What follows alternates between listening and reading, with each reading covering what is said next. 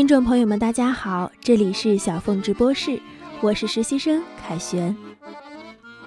今天是我来到小凤直播室的第六十四天，是认识小凤姐的第六十七天，是听众朋友们第四次在节目中听到我的声音，而今天也是我独立完成节目的第一天。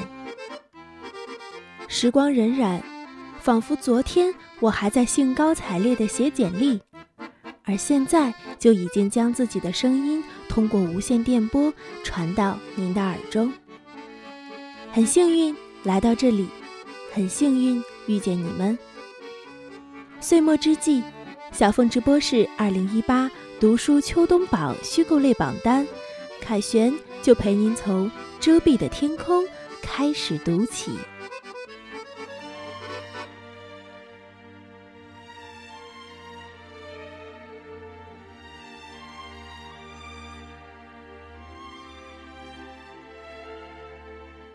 识到人生虚无的人，比任何人都更渴望真实的活着。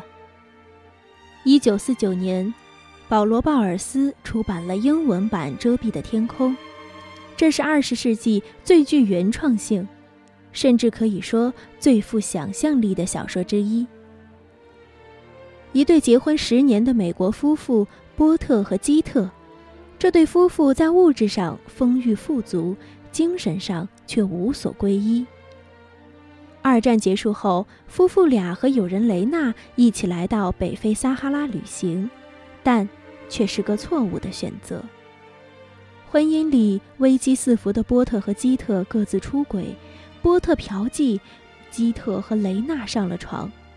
在两人重新走进、亲密、确定彼此是自己的爱后，波特撒手而去，死在了撒哈拉。基特因剧痛而神志恍惚，跟着一对骆驼帮走进了撒哈拉沙漠的深处，成为帮主的女人。后来在非洲集镇上沦为乞丐。法国殖民当局最终找到基特时，他早已对自己的名字毫无反应，人还是那个人，但灵魂已经脱壳了。We're probably the first tourists they've had since the war. Hunter, we're not tourists, we're travelers. Oh. What's the difference? A tourist is someone who thinks about going home the moment they arrive, Hunter. Whereas a traveler might not come back at all. You mean I'm a tourist? Yes, Tunner. And I'm half and half. Benkum? Yalla? Yalla? Yalla, Banu? Banu? Banu? Aji, Aji, Aji. Aji, Aji. Aji. Aji. 作者是美国传奇作家、翻译家、作曲家保罗·鲍尔斯。他一生只创作过四部长篇小说，却被视为二十世纪美国极具代表性的作家。《时代周刊》称他是那个时代里最不同寻常的、最独特的、最有天赋的作家之一。鲍尔斯深受存在主义文学影响，曾翻译过萨特。博尔赫斯等作家的作品。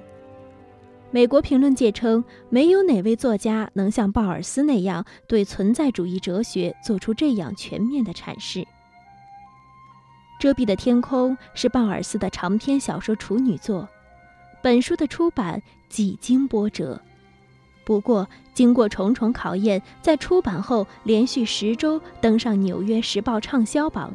被称为1923年以来一百部伟大英语小说，美国文学史上罕有的同时入选两大文学榜单的经典著作，《兰登书屋现代文库二十世纪一百部伟大英语小说》，与《局外人不能承受的生命之轻》一起并列为存在主义文学经典。这个故事。本身是一部险象环生的冒险编年史，它以撒哈拉和非洲大陆的阿拉伯地区为背景。保罗·鲍尔斯对此地的了解远胜安德烈·纪德，甚至可能超过阿尔贝·加缪。因为从1930年以来，保罗·鲍尔斯一直频繁往返于非洲，他常常深入内陆，造访北非神秘的沙漠腹地和山野。这样的旅程不仅充满艰险，而且危机四伏。遮蔽的天空描述的正是这样危险的旅程。虽然小说的男主角波特在故事里因流行性热病而丧命，但我们不难看出，他的原型正是鲍尔斯先生本人。和鲍尔斯先生一样，这位纽约的知识分子厌倦了自己周围的一切，于是决定逃亡到偏远的角落。遮蔽的天空下，我们多么脆弱！遮蔽的天空背后是浩瀚无垠的黑暗宇宙，而我们如此渺小。遮蔽的天空这个名字来源于鲍尔斯小时候听过的歌曲《Down Among the Sheltering Palms》，翻译过来是“遮蔽的棕榈树下”，讲的是热恋的情侣相约日落之后到遮蔽的棕榈树下见面。遮天蔽日的棕榈树是他们的藏身之所，因而遮蔽的天空也是波特和基特的藏身之所。The sky is so strange. It's almost solid. As if it were protecting us from what's behind. Look. No, what's behind? Night. I wish I could be like you, but I can't. Maybe we're both afraid of the same thing. No, we're not. You're not afraid to be alone. You don't need anything. You don't need anyone. You could live without me. Kid. You know that for me, loving means loving you. No matter what's wrong between us, there could never be anyone else. 遮蔽的天空，并不是指天空被遮蔽，而是天空像一个固体一样保护着我们。一九九零年，这部小说改编成电影，获金球奖、英国电影学院奖等多项大奖。鲍尔斯本人也有出色演出，导演是刚刚离世的贝托鲁奇。他称《遮蔽的天空》是一部充满哲思的伟大小说，一个非常现代的冒险故事。二零一七年，日本著名作曲家坂本龙一还将其中的一段话编进了他专辑中的歌曲《For Moon》。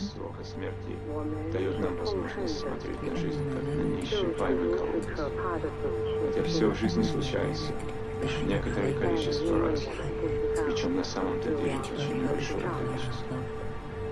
Сколько раз ты еще вспомнишь, как мы видели Вечер, ставший такой глубинной частью всего твоего существа, что ты даже не можешь представить себе жизнь без него. Ну, четыре, ну, пять раз. Может быть, даже меньше. Сколько раз еще ты посмотришь в восход полный? Ну, раз двадцать. Все равно жизнь кажется.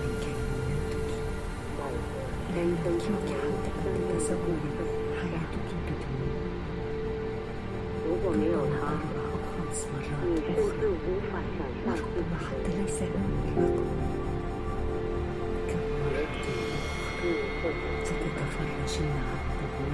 也许你会甚至可能有可能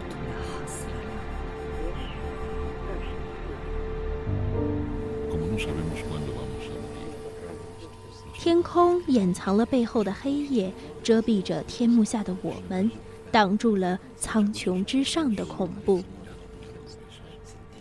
有人说，遮蔽的天空像一场噩梦。这本书的字句太容易让我们迷失其中，因为它暗藏着一种非现实的恐惧。这本小说的力量恰恰在于它迫使我们直面现实。每个人内心深处都藏着一个充满诱惑力的声音，告诉你拒绝责任、拒绝选择的劳苦将带来莫大的自由。哪怕正是那些选择，造就了今日的你。以上就是为您介绍的《遮蔽的天空》，作者保罗·鲍尔斯，翻译者杨希，由江苏凤凰文艺出版社于二零一八年八月出版。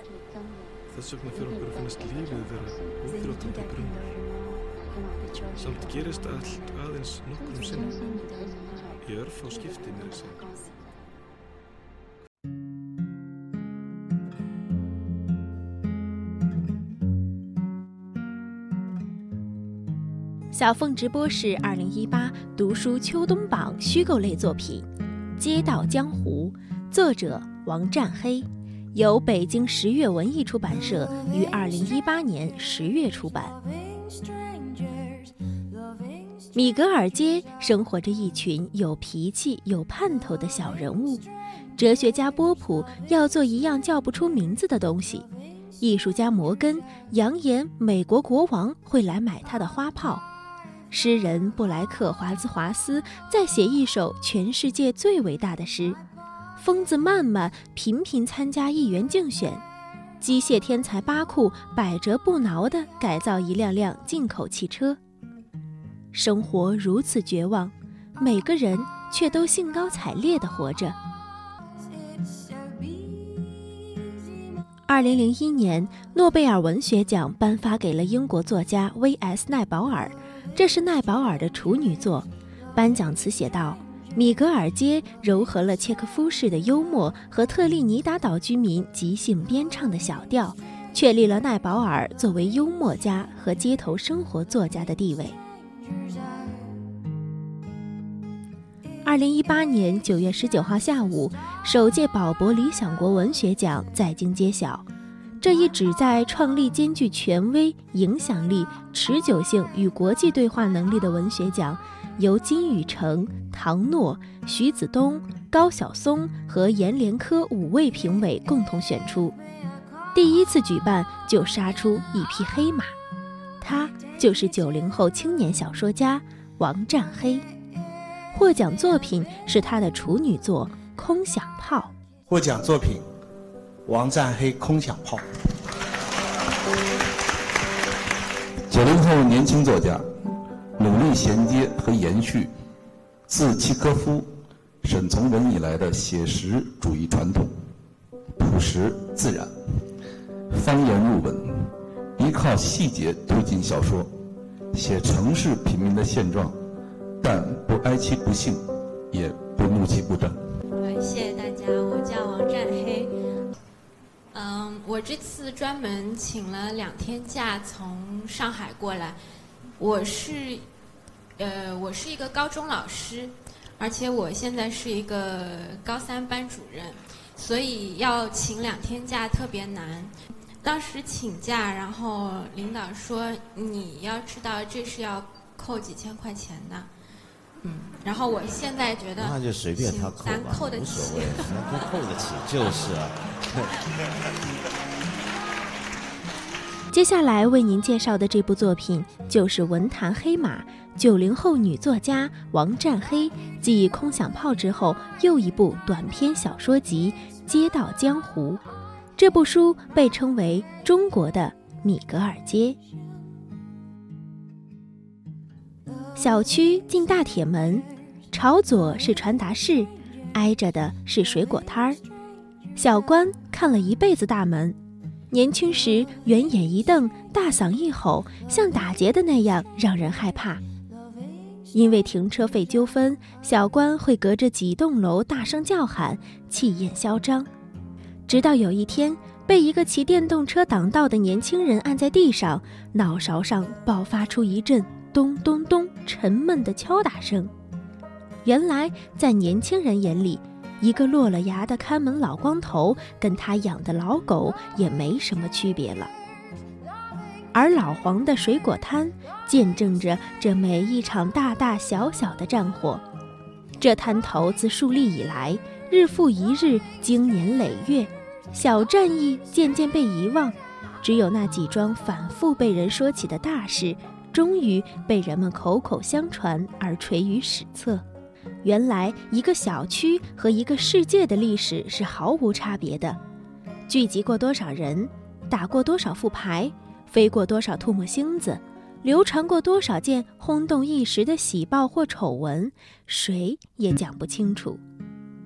有的活得长久，有的说没就没了。有的常说常新，版本多变，也有的悄无声息的被渐渐遗忘。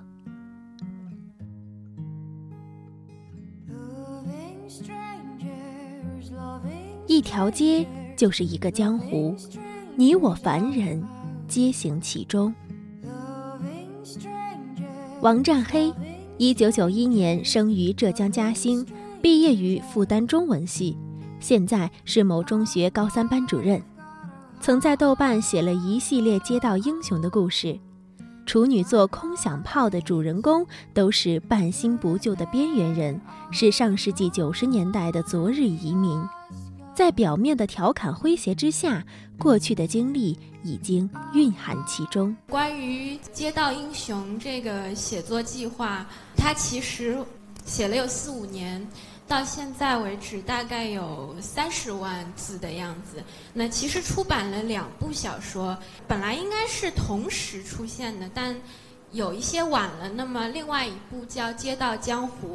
嗯，其实我之前对这一本书一直很心虚，因为它有点单薄，一个是字数上，一个是它还不足以支撑为一个系列。那么，如果大家有兴趣、愿意和我一样把两本书连起来的话，大家会看到一个一个我，就是不断的出现在里面，以及这两本书里的人物，他们是不断穿插的。我之前写的时候，我很希望它是一个这个叫做情景喜剧的形式，就是每一集都会有一个主人公，但他又会在另外一集里面出现。本来这个小说这个空想炮里面有一个人叫怪脚刀。但他其实应该是《街道江湖》里面的其中一个，结果不小心他先出道了，所以后面《街道江湖》里的那些老伙计就一直在骂策纳，因为就是你先出道了，我们在后面吃咸菜，你都已经领上奖了。所以我现在觉得，我脑子里的这些老伙计大家都挺光彩的。书中共讲述了十四个故事，共有二十个左右街道英雄。有人，有动物，清一色的都叫某某的故事。这些故事无关侠客隐士，无关快意恩仇，而关乎每一个小区、每一条街道。那些看大门的、卖水果的、送牛奶的、捉垃圾的普通人，他们是你，是我，是身不由己、用力生活的每一个人。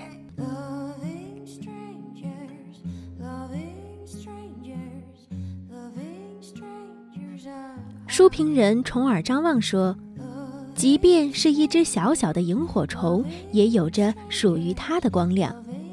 人的一辈子，并非能成就一番伟业的人才配称得上英雄。能按自己的节奏和步调，在属于他们的世界里走完属于他们自己的一生，做自己的英雄，也是英雄。在这个世界上。”每一个街道都生活着一群这样的英雄。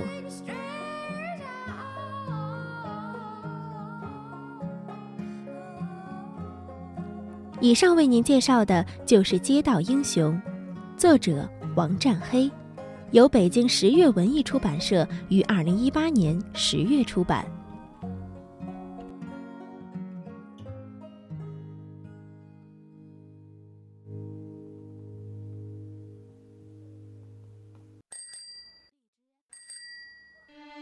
品味书香世界，倡导读书生活。您正在收听的是小凤直播室图书榜。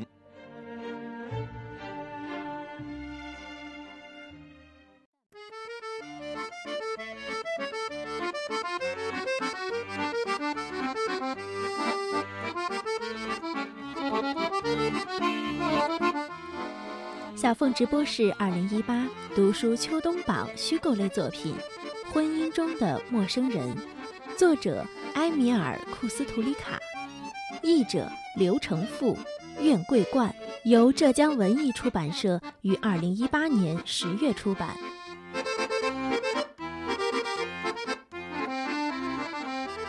我认为爱是生命的配方，我所写的所有故事。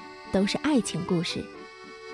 说这句话的是塞尔维亚电影导演、编剧、音乐家，世界上最伟大的电影艺术家之一——埃米尔·库斯图里卡。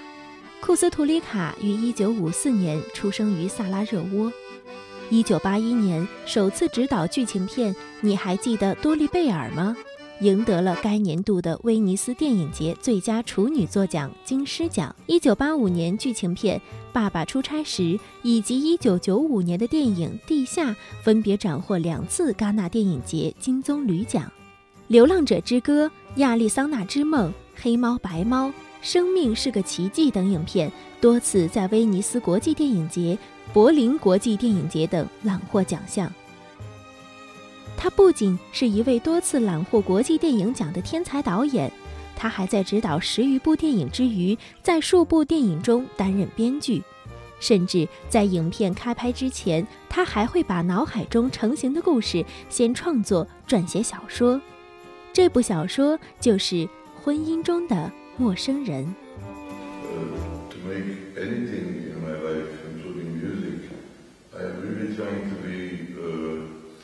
Proving that the life as I wrote and as I made the movie is a miracle in which repetitive values of every day.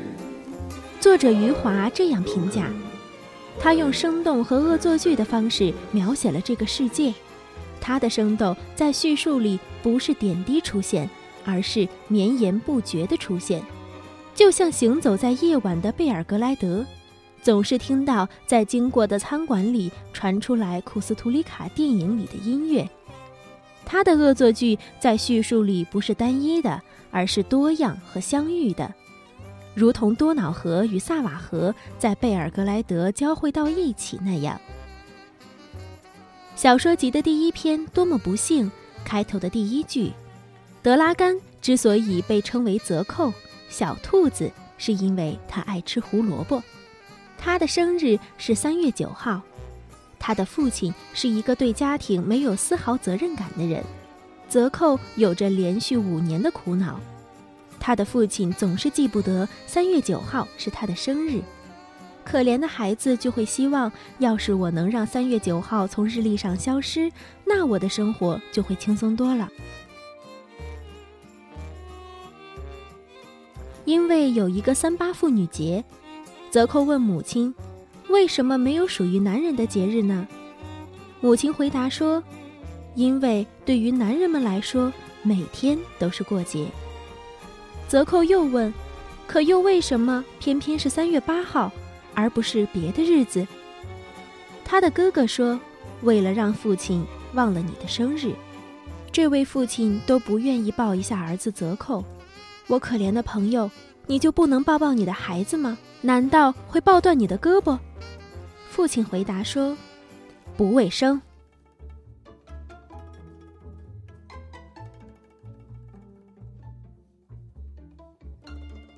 这部小说集的最后一篇。婚姻中的陌生人，库斯图里卡描写了一位与泽寇父亲决然不同的一位父亲。他是一位和蔼可亲的人，热衷于讲述女人们的英勇壮举。他最喜欢的女英雄有圣女贞德、居里夫人。当他讲起一位母亲在历史中所扮演的角色，情绪变得十分激动，就连心脏周围的衬衣都随之颤抖。他松了松领带，最后。竟然嚎啕大哭起来。实际上，这位热衷于讲述女英雄壮举的父亲，也是一个瞒着妻子在外面寻花问柳的高手，甚至他还让儿子帮衬着他。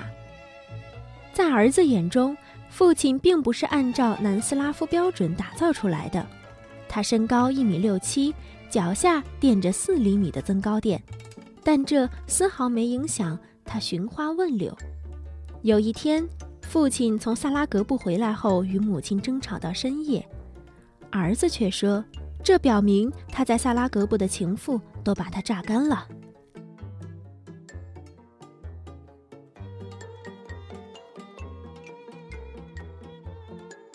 这就是库斯图里卡的恶作剧。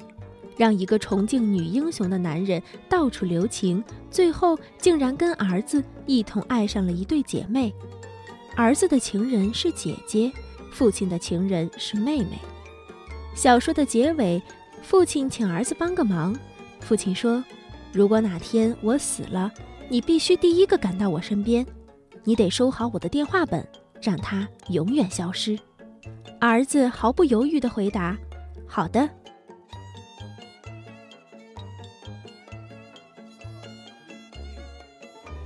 书中充满荒诞的情境、夸张的对话和离奇的场面，我们在每一页纸上都能感受到这种库斯图里卡式的疯狂。正如作家余华所说：“库斯图里卡的思维没有疆域，可以自由抵达任何一个地方。” are dramatically uh,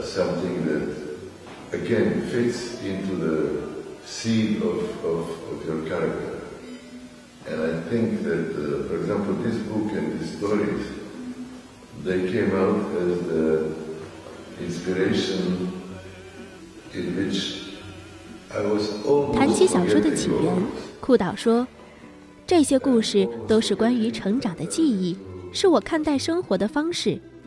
当我成长为成年人的时候，开始回忆起那些在生命之初塑造了我的个性的故事。这些故事是我人生的基石。当我试图去创作的时候，不管是写小说、拍电影还是做音乐，我想要证明的只有一件事。”就像我的那部电影的名字一样，生命是个奇迹。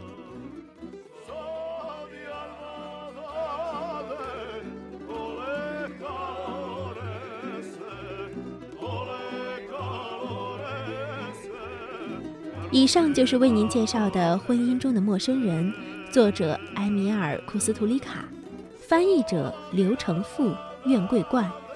由浙江文艺出版社于二零一八年十月出版。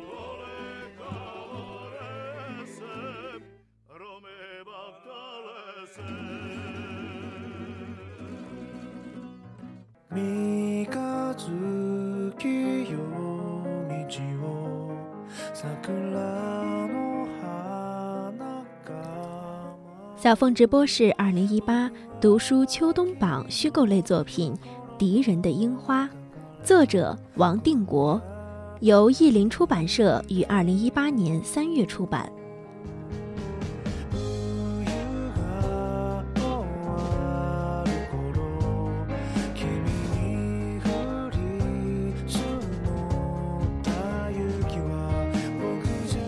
刚开始写作的时候，出笔采用第三人称，写完首章颇为得意，节奏利落明快，人物进出布满悬疑，而且写作之笔居高临下，毫无沾染他人的卑微痛苦，真正创造了隐身幕后还能遥控生命情调的超然视野。可惜，并不符合当时写作这部长篇的初衷。一个月后，从第一个字开始重写，同样是别人的故事，全都换成了自己的悲伤。这段话节选自王定国的首部长篇著作《敌人的樱花》。一个失婚的男子开了一家冷清的咖啡店，痴痴的等待妻子回头。看似好心的富豪，却又夺走他最爱的妻子。王定国，台湾彰化鹿港人，被称为台湾最传奇、最神秘、最低调，却人人都佩服的作家。十七岁成名后转战商界，封笔二十五年后，于二零一三年重返文坛。复出后，接连创作了数十篇小说，横扫文坛十二项大奖：台北国际书展大奖、博客来年度之书。中国时报开卷十大好书等多个重要文学奖项。二零一五年获颁第二届联合报文学大奖，创下前所未有的纪录。出版小说集《那么热那么冷》《谁在暗中眨眼睛》《敌人的樱花》等。他仿佛是台湾文坛中一颗震撼弹，既不参与座谈。也不出席艺文活动，只专注在他笔下雪落无声的世界。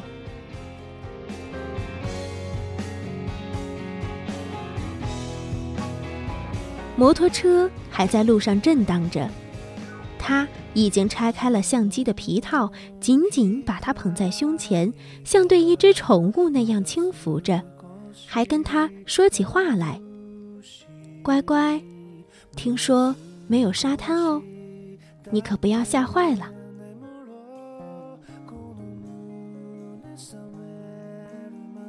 后来，我们的摩托车终于来到了现在咖啡店这个地方。河沟上那时已经筑起堤防，附近一个人影都没有。小镇好像把它遗忘很久了。堤防上只有一丛丛孤单飘摇的芦苇花。秋子拍拍我的肩膀，等着我把摩托车停下来。你看，芦苇在挥手，好像情人就要分开了。按下快门的秋子，脸上挂着少女般的惆怅，突然戏谑着说：“如果被你抛弃了，我就每天来这里等。记住哦，我是认真的。”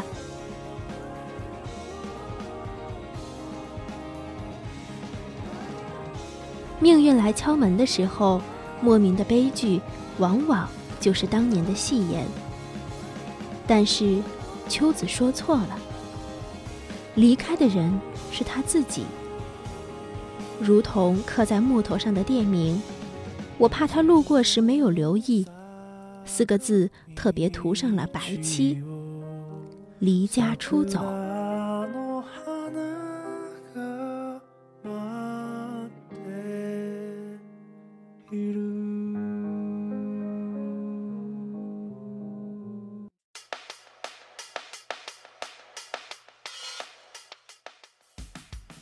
的主角有四个人，一对夫妻，一对父女，四个人物构成了张力相当饱满的爱情对决，像个敌对的阵营。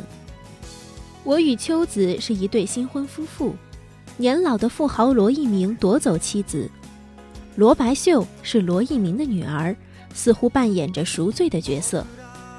年轻夫妇的前景显然非常亮丽，他们拥有确切的目标与共同的追求。两人希望有一天拥有一栋房屋可供栖身，但是生命道路却在最细微的地方出现岔口，从此爱情也跟着变质。最小的事物往往牵动着巨大的命运。我与秋子这一对新婚夫妻购买了一个相当可爱的小嘴茶壶，却得到一个单眼相机的大奖。秋子从此沉溺于摄影技巧。岔路便因此而展开。他去选修摄影课程，负责义务教学的正是富豪罗一鸣。这位在乡里获得尊敬的长者，最后竟横刀夺爱，使小说中的我在一夜之间整个人生变得支离破碎。于是开了一间冷清的咖啡店，痴痴的等待出走的妻子回头。如果还没有准备好，我们可以不要开始。偏偏人生诸多事态，总是来不及准备。等什么？等秋子？等一个清白？等一个道歉？这些都太虚妄了。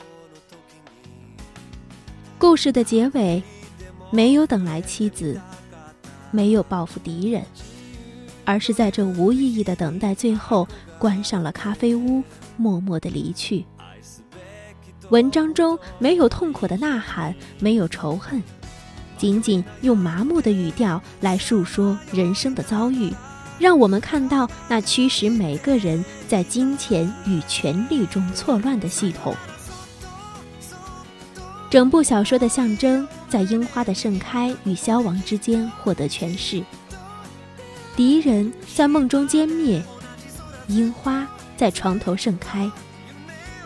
这是一部失妻记，也是复仇记。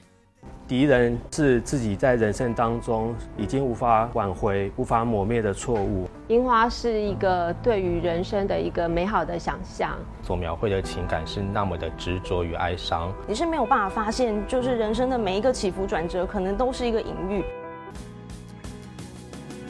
一个人在命运翻弄间，能努力什么，又剩下什么？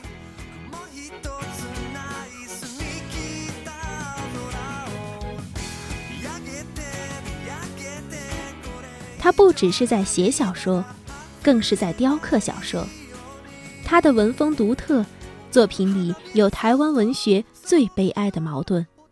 找到一个角落，坐下来细细的品味阅读，你会发觉你会瞬间成为他的书迷。那种冲突与矛盾呢，会在王定国的作品里面产生一股力量。字字见血，刀刀见骨，非常的精炼，值得一读。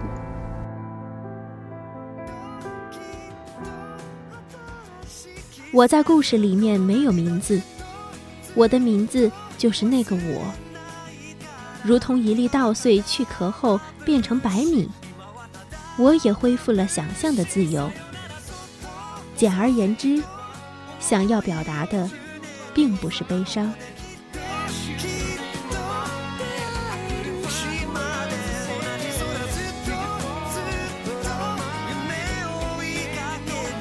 以上就是为您介绍的《敌人的樱花》，作者王定国，由译林出版社于二零一八年三月出版。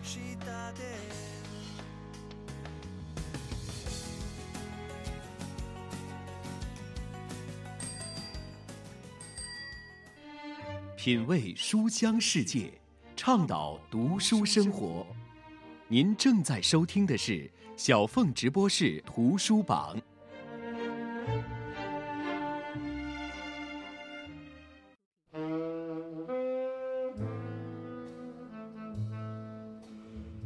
小凤直播室二零一八读书秋冬榜虚构类作品《漫长的告别》，作者雷蒙德·钱德勒，翻译者姚向辉，由海南出版社于二零一八年九月出版。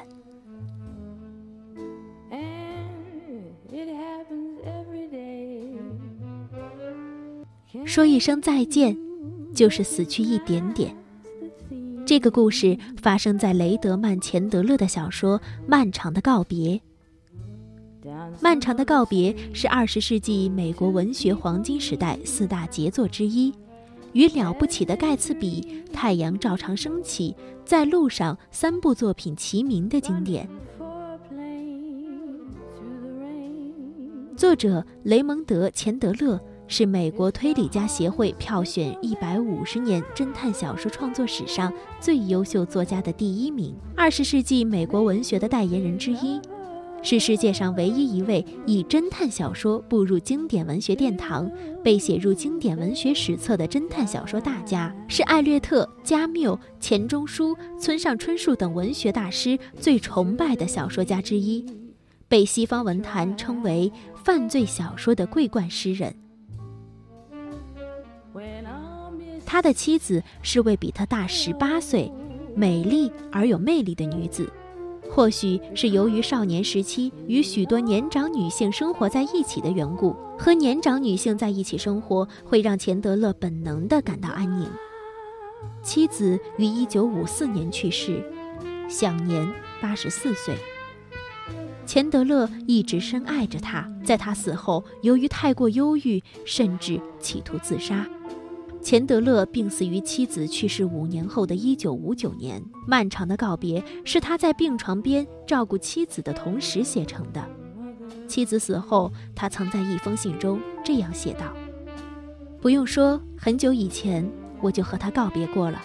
实际上，这两年间，每当深夜醒来时，我时常深深体会到我将失去他，那不过是时间问题。”可当事实真的发生时，那种痛苦没有任何变化。三十年又十个月零两天的日子里，他是我人生的光明，是我全部的野心。我所做的其他任何事情，不过是温暖他双手的那把火。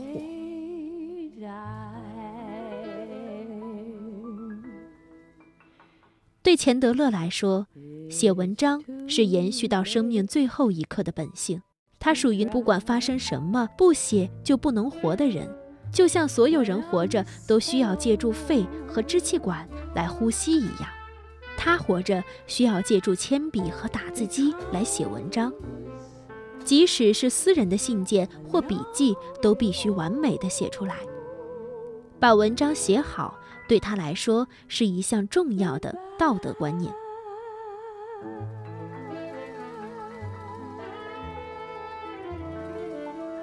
漫长的告别是钱德勒最为得意的作品，是钱德勒风格的集大成者。一个优雅有礼的酒鬼特里和一个贫穷高贵的私家侦探马洛相遇，两人之间发展了一种诚挚而悲伤的友谊。特里酒醉后被马洛送回，两人发展起一段友谊。妻子死后，特里找马洛协助出逃。他在国外被警察监控时，寄来一张五千美元的巨钞作为感谢和告别。然而，一连串谋杀却使这个告别绵绵不绝。Could you find my husband for me, please, Mr. Marlowe? You let the moment fly. I'm a man cannot stand confinement. Who the hell are you? Well, I'm this here private investigator who was sent here this afternoon to uh, find you. Did you come here to see me or my wife? It's none of his business. Write the check, Roger. What check? Write the check, Roger. Whoa. Ow! If you have any trouble, I'll back you up. I have fresh evidence now for you to reopen the Terry Lennox case. You ever think about suicide, Marlboro? Me? I don't believe in it.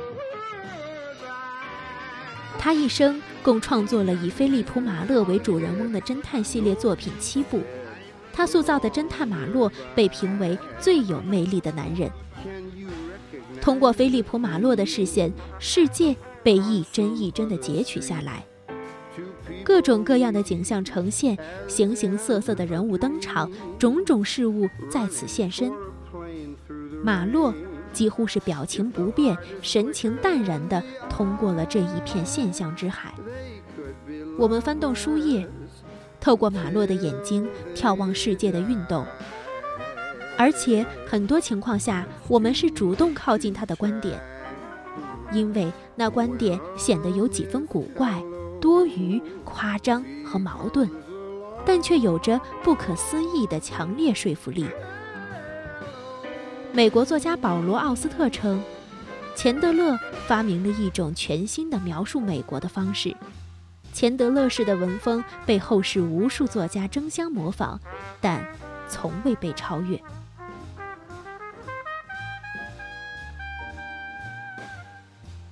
漫长的告别是他侦探系列作品的第六部，曾获爱伦坡最佳小说奖。位列1995年美国推理协会评选的史上百部最佳推理小说第十三名，并由导演罗伯特·奥尔特曼改编成电影，由埃利奥特·古尔德主演。Your name, Marlowe? No, my name is Sidney uh, Jenkins. Come on, let's go inside, Marlowe. We want to talk to you. Oh, is this where I'm supposed to say, what is all this about? And he says, uh, shut up, I asked the question. Yeah, yeah, that's right. Right profile. Sit down. Sit down. What the hell are you doing here? That's right. I'm going to read this thing swine. Swine, how I love you, how A lot of people looking for me as a result of my lovely wife. If it was a murderer, he murdered his wife. That's a lie. I know he didn't kill her. He I'll couldn't tell you kill something else. It's a minor anybody. Crime. A minor crime, a misdemeanor to kill your wife. The major crime is he stole my money. When some passerby 村上春树说，这本书讲述了真正意义上的灵魂交流的故事，是人与人之间自发的相互理解的故事，是人类抱有的美好幻想和它不可避免的引发的深深幻灭的故事。这是部毫无瑕疵的杰作，几乎达到了梦幻的境界。说一声再见，就是死去一点。书中的文字赋予洛杉矶的阴暗街道罗曼蒂克的气息。在这里，我们看到的不只是寻常的侦探，更是文学的金矿。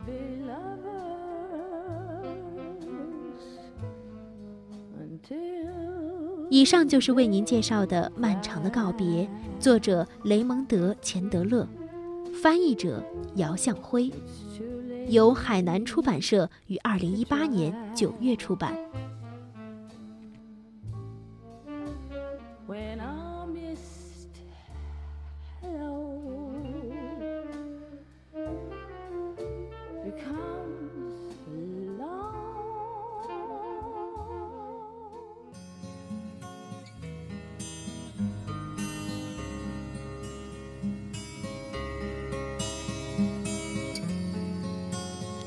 小凤直播室二零一八读书秋冬榜虚构类作品《天堂超市》，作者玛利亚·什贝拉，翻译者于泽民，由花城出版社于二零一八年七月出版。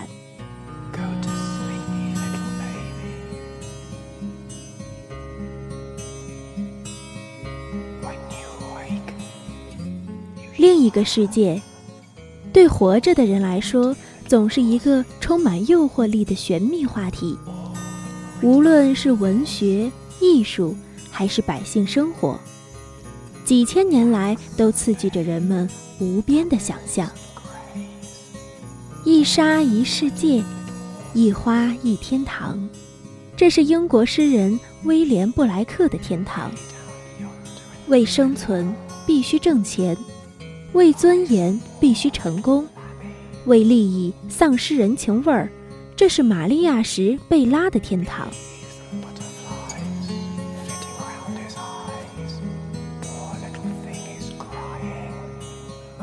天堂超市，顾名思义，描写的是天堂。然而，玛利亚·什用她不见血的柳叶刀，凌迟碎剐了人们对另一个世界所抱的甜美幼稚的幻想。其中包括用天堂、炼狱和地狱三层构建起来的传统认知。小说讲述我死后到了天堂，发现天堂跟人们想象中的大相径庭。人到了天堂也不能享受平静和幸福，死人还得在天堂继续无休止的工作晋升。有人是天堂超市的员工，有人是顾客。我在天堂成为一名超市产品推销员，负责每天向不同的人推销商品，并从中赚钱。我在不情愿的推销中见识了天堂各色人等，其中还有上帝、撒旦和母神这三位天堂的主宰。由于努力，我创下了骄人的业绩，得到了母神的爱和信任，被他破格提拔为天堂超市总经理。得到权力的我，开始实施计划，颠覆天堂超市，逃离天堂。史蒂夫·艾薇尔评价说：“这是一部深刻、辛辣、具有无以伦比的冲击力的黑色喜剧。”描绘了这个如今已经淹没整个世界的消费社会。一个人，不管留在这里，还是去到别的地方，情况都是一样，不会有任何本质的区别，如同安息一样的死亡是不存在的。每个人死后都必须工作，或卖，或买，直到永远。不同的世界，只是舞台背景不同而已。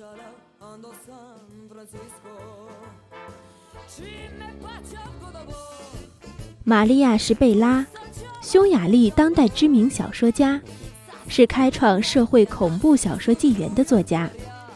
他的所有作品都带着浓重的东欧味道，特别是巴尔干元素，沉重、犀利、黑色。现实。他的笔名和艺名为玛利亚·什医生。他之所以给自己起这个艺名，是因为他见证并亲历了中东欧人太多的苦难和挣扎，所以他希望能用自己的艺术为他们疗伤。他不仅是小说家，还是一位画家和音乐家，甚至他最早成名是因为先锋音乐。玛利亚·什贝拉在一次采访中说：“写作、音乐、绘画像三只手，三个表现方式，但本质是一样的。音乐像心灵与生理的共生，而绘画像一个大字报，直接给人看，不那么拐弯抹角。文学则让我直面我所面对的社会。”他有一场音乐会。名为《来自爱的世界的美丽图画》。有一次画展的题目是一个汽车修理工杀手的自画像。从粉红色到黑色，从这两个相差甚远的标题，就能让人感受到它广博、极端、荒诞、现实杂交了超现实的达达风格。就像这本《天堂超市》和2016年出版中文版的《垃圾日》。等你读完这两本书的结尾，就会发现，一个从黑到粉，一个从粉到黑。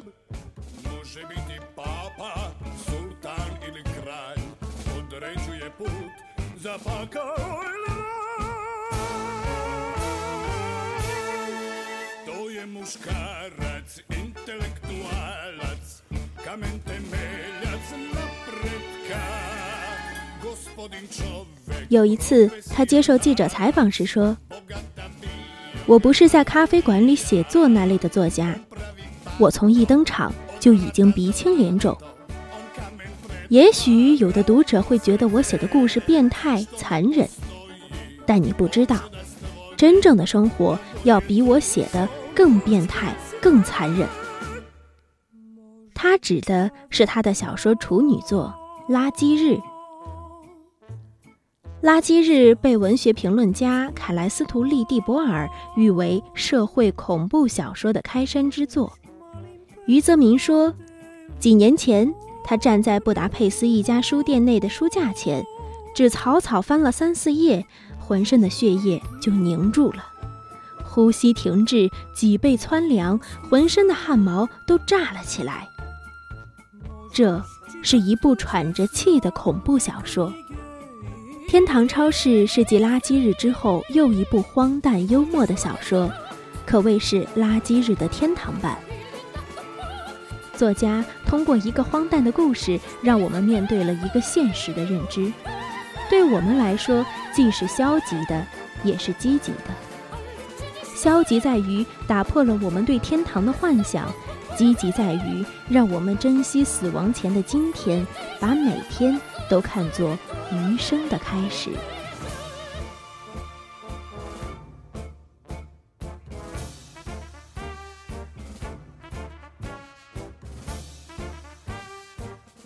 以上就是为您介绍的《天堂超市》，作者玛利亚·什贝拉，翻译者余泽明，由花城出版社于二零一八年七月出版。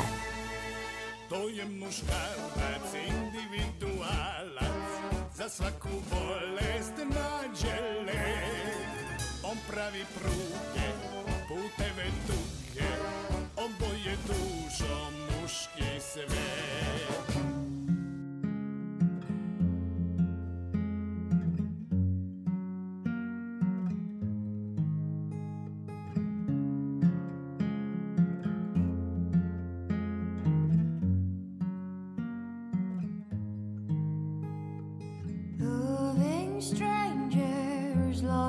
strangers, loving strangers out.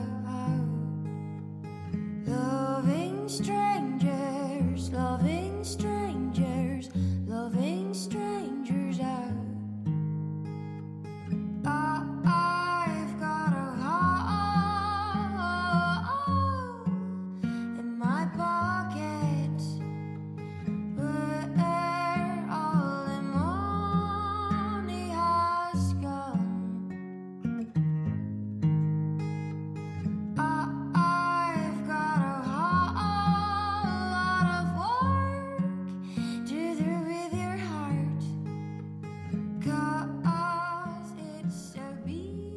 听众朋友，这一期小凤直播室二零一八读书秋冬榜虚构类作品为您发布到这里。